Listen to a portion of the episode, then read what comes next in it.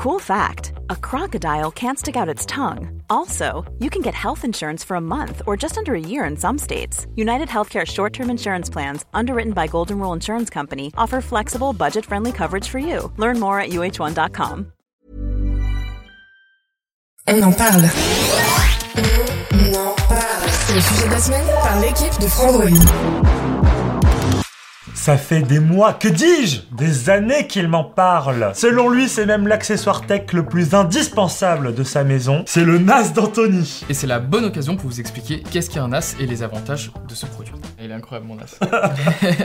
Alors, on a préparé nos petites ardoises. Attention, on commence déjà. Je t'ai posé une question c'est qu'est-ce qu'un NAS À quoi ça sert? Alors, révélation.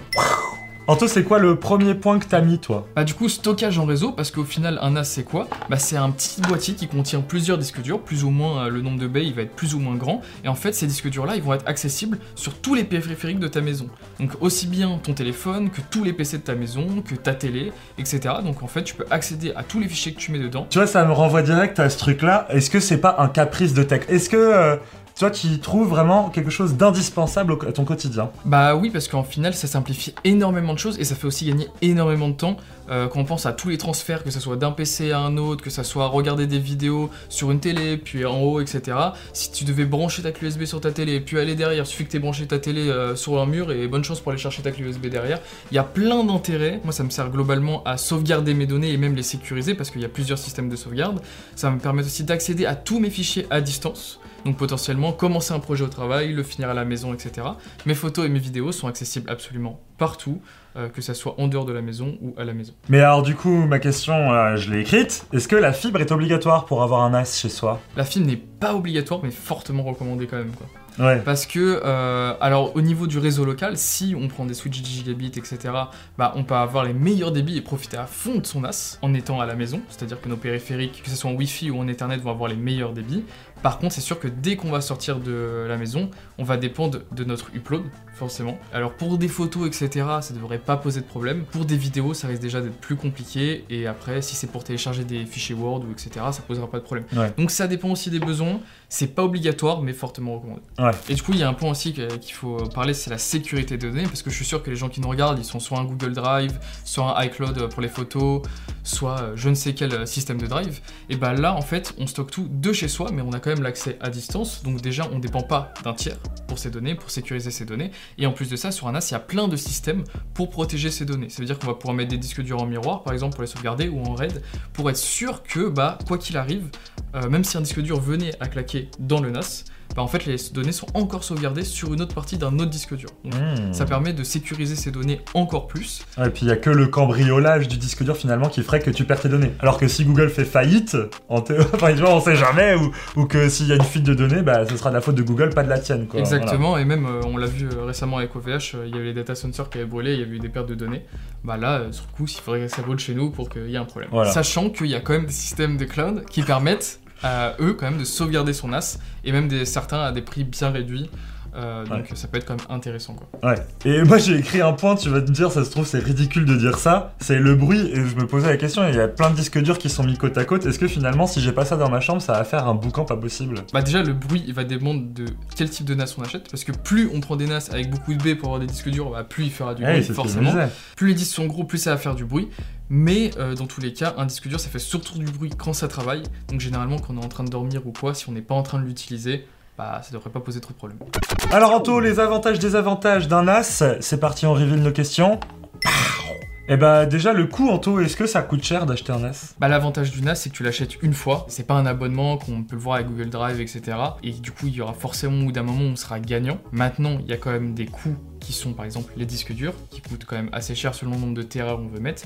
Mais sinon globalement euh, c'est comme tout, il y a de l'entrée de gamme, du milieu de gamme, du haut de gamme et même du, du personnalisé parce que finalement un NAS c'est juste un PC et t'as des mecs qui récupèrent des anciens PC pour en faire des NAS et du coup à ce moment là bah, tu peux payer 0€ si tu récupères ton ancien PC pour en faire un NAS. Alors par exemple toi qui, qui t'es installé un NAS, euh, tu t'es parti sur quelle configuration? Combien ça t'a coûté? Alors moi j'ai acheté le DS218 Plus de Synology qui est un NAS qui coûte environ 300 150 euros. Par contre, ce qu'il faut savoir, c'est que quand on l'achète, bah, il arrive vide, c'est-à-dire qu'il n'y a pas de disque dur dedans. Donc il faut Mmh. acheter en plus les disques durs.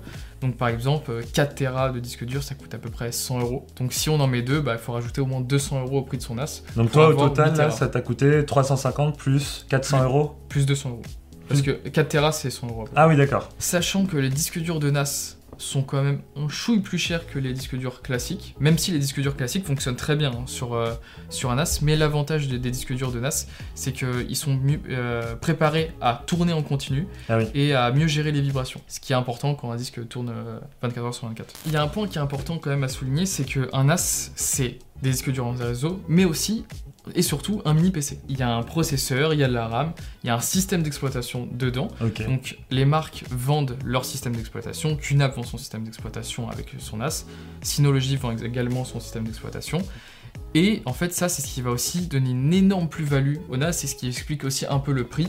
C'est parce que euh, bah, du coup tu as plein d'applications qui sont possibles. Je pense à Synology qui a par exemple Synology Photo, ça ressemble étonnamment à Google Photo avec les mêmes possibilités, c'est-à-dire qu'on a la reconnaissance de visage, on peut avoir la localisation sur une map, etc. Sauf que tout ça bah, c'est quand même hébergé chez soi. Oui. Donc on n'a rien Tu payes copié, pas euh, d'abonnement à Google Photos. on paye pas d'abonnement, on a également l'application sur son smartphone. Donc au final, en termes de ressenti par rapport à un Google Photo, Hum. bah, c'est très très similaire. Et, et tu peux te donner accès à ça à plusieurs personnes? Par exemple, si t'as ta famille, des amis? Alors exactement, je peux leur créer des utilisateurs, comme j'aurais créé des utilisateurs pour un PC, mais par contre, je peux leur dire d'accéder que à certains fichiers. Ah, tu peux restreindre. Exactement, je peux les restreindre, je peux leur dire qu'ils peuvent que copier mais pas supprimer. Here's a cool fact a crocodile can't stick out its tongue. Another cool fact you can get short term health insurance for a month or just under a year in some states. United Healthcare short term insurance plans are designed for people who are between jobs, coming off their parents' plan, or turning a side hustle into a full time gig. Underwritten by Golden Rule Insurance Company, they offer flexible, budget friendly coverage with access to a nationwide network of doctors and hospitals. Get more cool facts about United Healthcare short term plans at uh1.com. You should celebrate yourself every day, but some days you should celebrate with jewelry. Whether you want to commemorate an unforgettable moment or just bring some added sparkle to your collection, Blue Nile can offer you expert guidance and a wide assortment of jewelry of the highest quality at the best price. Go to BlueNile.com today and experience the ease and convenience of shopping Blue Nile, the original online jeweler since 1999. That's BlueNile.com. BlueNile.com. Ce genre de choses qui font que bah, je m'assure qu'ils font pas non plus n'importe quoi en leur donnant Voilà. accès. tu vois. Mais si tu veux partager par exemple le dossier de photos de vacances à toute ta famille, c'est possible. Je peux totalement partager euh, le dossier de vacances à toute la famille. Et en plus de ça, on peut même économiser sur les abonnements, par exemple WeTransfer, parce que grâce à l'OS du NAS, on va pouvoir par exemple sélectionner son fichier et créer un lien comme un lien WeTransfer, mais qui fait que les gens téléchargent directement depuis mon NAS. Ah oui, d'accord. Donc y a pas, tu passes pas par une plateforme. quoi. C'est ça, et du coup, je suis pas par exemple limité à 2 Go. Je peux envoyer un lien que la personne va lancer sur son navigateur pour lui dire de télécharger les 2 Tera de vidéos que j'ai fait pendant les vacances. tu vois. Ah ouais, d'accord. Moi, mon deuxième point, Anto, c'est est-ce qu'au final, c'est pas compliqué tout ça? Parce que euh, tu me dis, oui, installer un NAS chez soi, on économise par rapport à la cloud, Google Drive, mais les entreprises comme euh, Apple ou Google, eux, ils le font pour toi, et au final, t'as pas à installer un truc chez toi quand tu, fais, quand tu prends cet abonnement. Donc, est-ce que au final, c'est pas juste un truc de geek? Et est-ce que, moi, je me dis, installer un NAS chez moi, ça va être euh, plein d'emmerdes, plein de questions tech que je vais pas comprendre. Enfin, voilà, à quel point c'est compliqué Bah honnêtement, euh, pour les utilisations très basiques comme euh, accéder à ses fichiers en réseau local, sauvegarder ses photos, etc. Bah ça franchement c'est très simple. Les marques font en sorte que ça soit très suivi et tout dans les étapes. Maintenant si on va aller sur des trucs un peu plus avancés, serveur multimédia, accès à distance, etc. En optimisant et tous les débits, là ça devient forcément un peu plus compliqué, mais honnêtement, il y a des millions de tutos sur internet et on s'en sort facilement. Il n'y a pas besoin d'avoir fait euh, une, école d'informatique ou je ne sais quoi pour, euh, comprendre l'utilisation d'un NAS. Et pour les gens qui n'ont jamais touché à ça et qui voudraient s'acheter un NAS, euh, regardez sur internet avant parce qu'il y a énormément de tutos. On peut même taper juste simplement tous les usages possibles d'un NAS et là on en a une infinité.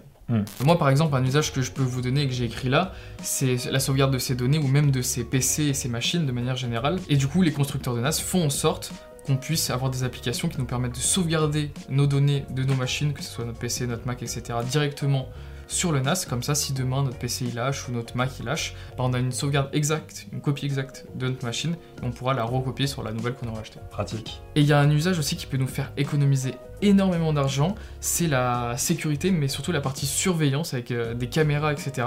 Parce que l'avantage du NAS, et c'est beaucoup utilisé pour ça aussi, vu que tout se passe en réseau local, on peut installer des caméras IP n'importe où chez soi, Ouais. qui sont reliées à notre réseau, et du coup récupérer les flux de caméras directement sur notre NAS et les enregistrer en direct. Ah, et ça, c'est le genre de truc que tu passes sous abonnement, quoi qu'il arrive, pour pouvoir des, faire ça. c'est des trucs, si t'étais passé par Vérifsure ou quoi, t'en aurais eu pour 2000 balles. Alors que eux, ils ont un NAS chez eux pour faire la même chose. Exactement, et c'est surtout que bah, une caméra IP, honnêtement, on en trouve des 30 euros. Ouais. Et un NAS, tu vois, ça coûte, euh, tu peux en avoir des, euh, des 200 euros.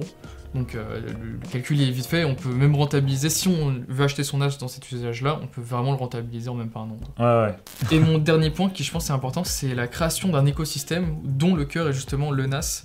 Euh, je pense à par exemple un serveur multimédia, tous les fichiers qu'on va mettre par exemple vidéo sur notre NAS, bah, ils vont être accessibles partout, c'est-à-dire que si on a plusieurs télés avec euh, une Apple TV, un Chromecast, etc., en fait tous nos fichiers sont accessibles sur absolument toutes nos télés. Et si vous êtes bidouilleur, il y a aussi énormément de possibilités sur la domotique. Je pense, bah, pour revenir sur mon point de sécurité, à rendre mes caméras de surveillance compatible HomeKit ou euh, rendre par exemple un aspirateur robot euh, Xiaomi compatible HomeKit, bah, tout ça c'est possible grâce à HomeBridge, à Home Assistant qui sont des applications qui nous permettre de gérer directement bah, toute notre domotique et la centraliser sur notre NAS pour la récupérer après sur nos appareils, donc notre smartphone, etc. Et moi, ça m'amène justement sur mon dernier point, c'est comment ça vieillit sur le long terme, et puis surtout, la consommation électrique. Est-ce que euh, c'est pas juste énorme, parce que c'est un peu comme un frigo qu'on laisse brancher, le truc qui tourne constamment, et puis l'obsolescence, parce que c'est des disques durs, ça peut mourir à tout moment. Toi, ça t'est déjà arrivé, comment ça s'est passé pour toi, ça fait quand même plusieurs années que tu en as Bah évidemment, euh, comme toute machine électronique, bah, ça peut lâcher euh, demain, surtout les disques durs.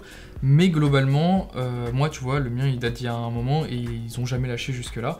Et puis même, comme je te le disais au début, on a le système de sauvegarde entre les disques durs qui fait que bah, si demain un de nos disques durs il va lâcher, bah, je pourrais le remplacer et toutes les données sont encore dispo sur les autres disques durs qui fait que finalement, même quand un disque dur lâche, euh, c'est ok. pas bien grave. Et t'as même des systèmes RAID, euh, t'as deux disques durs qui lâchent, ça reste ok, tu vois. Ok. Donc euh, en fait, c'est totalement sauvegardé, c'est fait pour ça. Et euh, globalement, sur le long terme, bah, c'est quand même assez safe. Et du coup, mes deux autres petites questions. Niveau coût d'électricité, est-ce que tu as calculé à peu près à combien ça revenait à l'année? De manière générale, le mien, par exemple, il consomme 16 watts. Ouais. Donc ça me fait à peu près une trentaine d'euros à l'année en termes de consommation électrique. Donc c'est plutôt ok. Par contre, c'est vrai qu'il y a des NAS qui sont beaucoup plus performants. Donc qui dit beaucoup plus performant, on dit aussi beaucoup plus gourmand en termes de consommation. Si on a des NAS où on veut faire du transcodage et tout pour notre serveur multimédia, là bah ça peut monter jusqu'à 200 watts et la facture Ah ouais. d'électricité, elle, explose. c'est pas la même. Ouais. Et niveau entretien, du coup, euh, est-ce que euh, le NAS, tu dois euh, lui enlever la poussière, faire gaffe à des choses comme ça? Bah c'est comme toute machine, toute machine qui a des ventilos, globalement ça, ça chope un peu la poussière, mais il suffit de la nettoyer régulièrement et penser à faire ses mises à jour de ses paquets et globalement Y a pas de souci. Ça tourne tout seul, quoi. Ça, ça bouge pas. Bon, bah, Anto, je pense qu'on a tout dit, non Sur euh, le sujet du NAS Bah en vrai on a effleuré les bases de ce qu'est un NAS, mais il y a encore tellement d'usages possibles. Euh, je pense à créer des serveurs de jeux, à créer des machines virtuelles et même des, faire du cloud computing directement sur son NAS.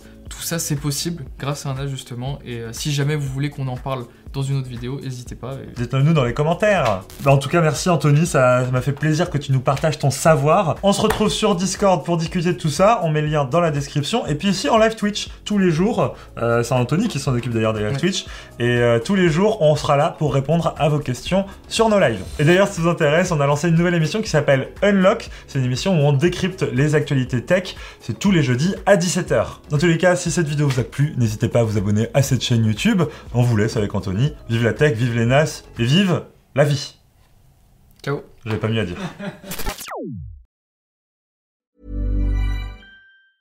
Hey, it's Paige DeSorbo from Giggly Squad. High quality fashion without the price tag. Say hello to Quince. I'm snagging high-end essentials like cozy cashmere sweaters, sleek leather jackets, fine jewelry, and so much more. With Quince being 50 to 80% less than similar brands. And they partner with factories that prioritize safe, ethical, and responsible manufacturing. I love that. Luxury quality within reach. Go to quince.com slash style to get free shipping and 365 day returns on your next order. Quince.com slash style.